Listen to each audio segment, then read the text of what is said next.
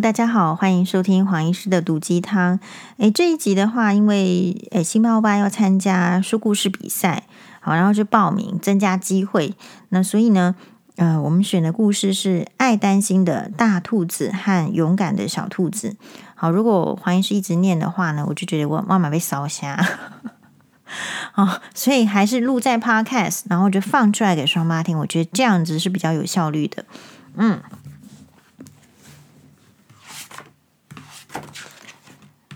今天呃要讲的故事是爱担心的大兔子和勇敢的小兔子。大兔子和小兔子是这世界上独一无二的好朋友，不管做什么、去哪里，他们总是形影不离。某天，在距离兔子家非常遥远的地方，开了一间特别的红萝卜店。据说那里红萝卜的相关商品应有尽有哦。哇，我好想去那间新开的红萝卜店看看哦！小兔子兴奋地说。大兔子也对那间店非常好奇，但是他有点担心，如果要去红萝卜店，就得跨越宽广的田野，再渡过深深的河流，最后穿过布满密密麻麻树木的森林小径。如果在跨越田野的时候有凶猛野兽来袭，怎么办？说不定他们会用吓人的牙齿嘎吱嘎吱的把我吃掉。大兔子害怕的闭上双眼。如果在渡过河流的时候扑通一声掉入水里怎么办？我可不会游泳啊！大兔子害怕的全身发抖。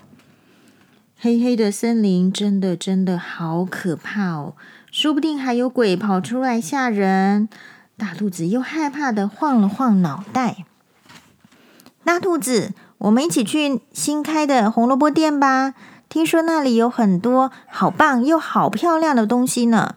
小兔子一点都不懂大兔子的心情，双眼闪闪发亮的说着。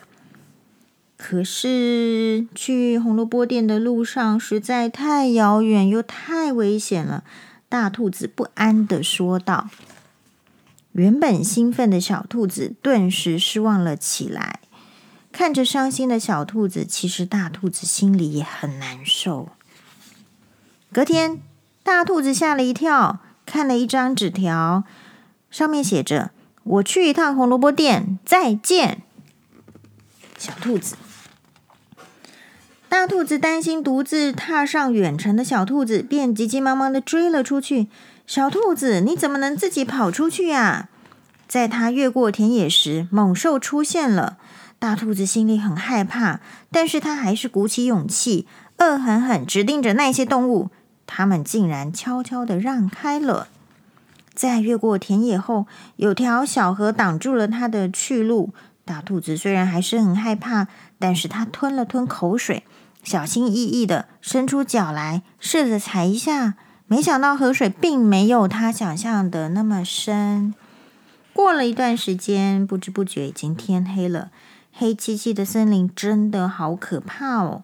但是大森林，呃，大兔子紧紧握住拳头，鼓起勇气大喊：“小兔子，你在哪里？”这个时候，他在整片黑暗中看到了一抹微光。小兔子，原来你在这里呀！大兔子，谢谢你来找我。大兔子和小兔子一起朝着红萝卜店迈进。因为他们走在一起，就连黑漆漆的夜路也一点都不可怕了。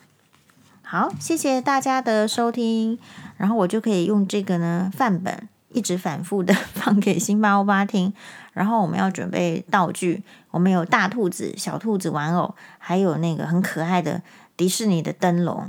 谢谢大家，马丹呢。